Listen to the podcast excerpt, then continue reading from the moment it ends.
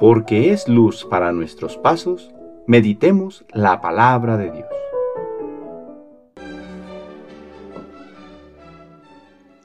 Del libro del profeta Barú, capítulo 1, versículos del 15 al 22. Reconocemos que el Señor, Dios nuestro, es justo, y todos nosotros los habitantes de Judea y de Jerusalén, nuestros reyes y príncipes, nuestros sacerdotes, profetas y padres, nos sentimos hoy llenos de vergüenza, porque hemos pecado contra el Señor, y no le hemos hecho caso. Lo hemos desobedecido y no hemos escuchado su voz ni hemos cumplido los mandamientos que Él nos dio. Desde el día en que el Señor sacó de Egipto a nuestros padres hasta el día de hoy, no hemos obedecido al Señor nuestro Dios, y nos hemos obstinado en no escuchar su voz. Por eso, han caído ahora sobre nosotros las desgracias y la maldición que el Señor anunció por medio de Moisés, su siervo, el día en que sacó de Egipto a nuestros padres para darnos una tierra que mana leche y miel.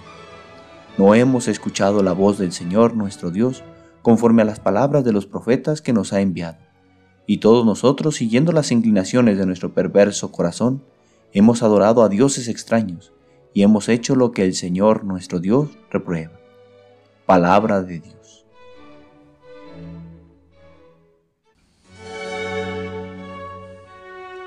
Viernes de la vigésimo sexta semana del tiempo ordinario.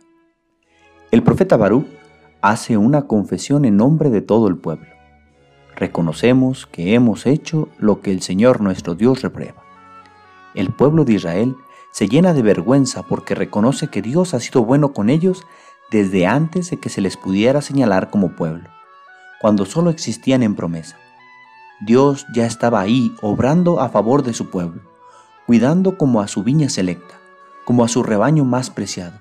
Como el pueblo no le obedeció, no quiso escuchar su voz, se inclinó ante ídolos y ahora vive las consecuencias. ¿Ante qué ídolos nos estamos postrando hoy?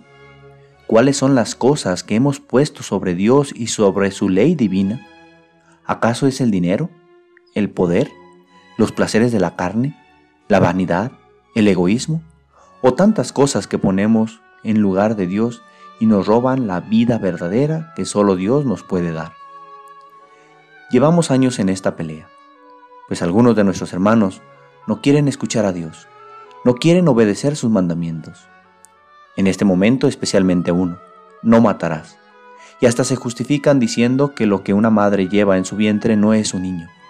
Han puesto sobre los mandamientos de Dios su capricho, su egoísmo, su maldad. Pero el día que vean el mal que están haciendo, como este pueblo arrepentido del que nos habla la primera lectura, su rostro quedará cubierto de vergüenza. Qué tristeza que entre los que dicen conocer a Dios, que han sido bautizados como sus hijos, haya personas que no quieran cumplir sus mandamientos. Católicos, reconozcamos la voz de Dios y defendamos el don de la vida que Él nos da en cada ser humano desde su concepción hasta su muerte natural. El Señor esté con ustedes. La bendición de Dios Todopoderoso, Padre, Hijo y Espíritu Santo, descienda sobre ustedes y les acompañe siempre. Que tengan buen día.